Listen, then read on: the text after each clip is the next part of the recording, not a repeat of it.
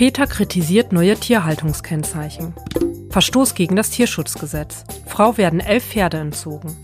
Vor Gericht verloren. Elefant Happy in New Yorker Zoo ist keine Person. Es ist Montag, der 27. Juni und ihr hört das Tierschutz-Update. Ich bin Hanna Hindemith und um diese Themen geht es heute. Bundeslandwirtschaftsminister Cem Özdemir von den Grünen hat ein Konzept für ein neues Tierwohl-Label vorgestellt. Dadurch sollen KonsumentInnen besser erkennen können, wie die Tiere gehalten worden sind. Die Kennzeichnung soll bundesweit verpflichtend sein. Anhand von fünf verschiedenen Haltungsformen sollen die VerbraucherInnen so über die Lebensumstände der Tiere informiert werden.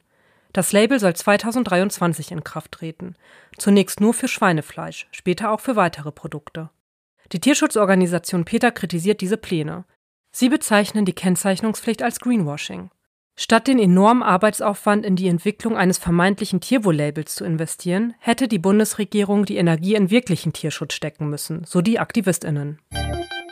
Die Polizei und das Veterinäramt des Landkreises Waldshut haben einer Halterin ihre Pferde entzogen. Den Beamtinnen zufolge lagen schwere Verstöße gegen den Tierschutz vor. Nachdem der Pferdehalterin im April eine Auflösung ihres Bestandes auferlegt worden war und sie dieser Anordnung nicht nachgekommen ist, wurde dieser extreme Schritt eingeleitet. Die Pferde sind nun tierschutzkonform untergebracht, jedoch gab es Probleme bei der Verladung der Tiere. Es sollen Videos im Netz kursieren, in denen die Pferde verstört und schwer zu kontrollieren schienen. Das Landratsamt Waldshut bestätigt diese Verhaltensweisen und weist darauf hin, dass es sich hier um teils wochenlang eingesperrte Tiere handle, die sich in einer enormen Stresssituation befanden. Ein Gericht in New York hat nun entschieden, Elephant Happy ist keine Person. Eine US-Tierschutzorganisation hatte geklagt, um den asiatischen Elefanten vor der Justiz entsprechend einstufen zu lassen. Der Plan dahinter? Den Dickhäuter aus dem Zoo freizubekommen. Die 48-jährige Elefantendame wurde als Baby in Asien eingefangen und in die Vereinigten Staaten gebracht. Seit 1977 lebt sie im Zoo des New Yorker Stadtteils Bronx.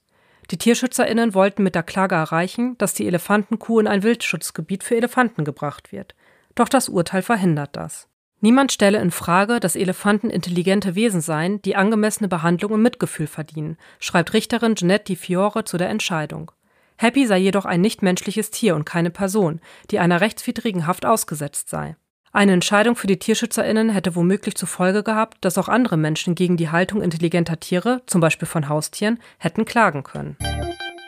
Damit endet das Tierschutz-Update für diese Woche. Vielen Dank fürs Zuhören. Gefällt euch dieser Podcast? Dann lasst doch gerne eine Bewertung bei Apple Podcast oder Spotify da. Ich bedanke mich fürs Zuhören und wünsche euch eine gute Woche.